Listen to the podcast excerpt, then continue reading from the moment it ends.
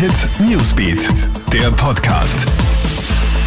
Hi, Felix Jäger aus der Kronit Nachrichtenredaktion hier mit deinem kurzen News Update.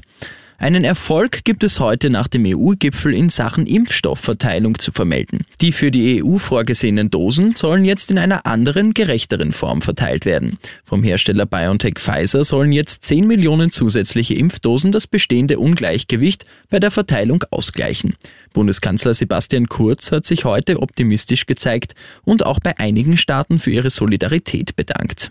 Jetzt ist es fix. Deutschland streicht Tirol von der Liste der Virusvariantengebiete. Das gibt die deutsche Bundesregierung soeben bekannt. Somit werden die strikten Einreisebedingungen für das Bundesland Tirol am Sonntag wieder aufgehoben. Ebenfalls von der Liste gestrichen sind Tschechien und die Slowakei. Dafür wird Frankreich neu als Hochinzidenzgebiet eingestuft. Und droht Wien jetzt ein wildes Party-Weekend? Wegen des bevorstehenden Osterlockdowns wird befürchtet, dass in Ostösterreich in den nächsten Tagen noch kräftig die Post abgehen könnte.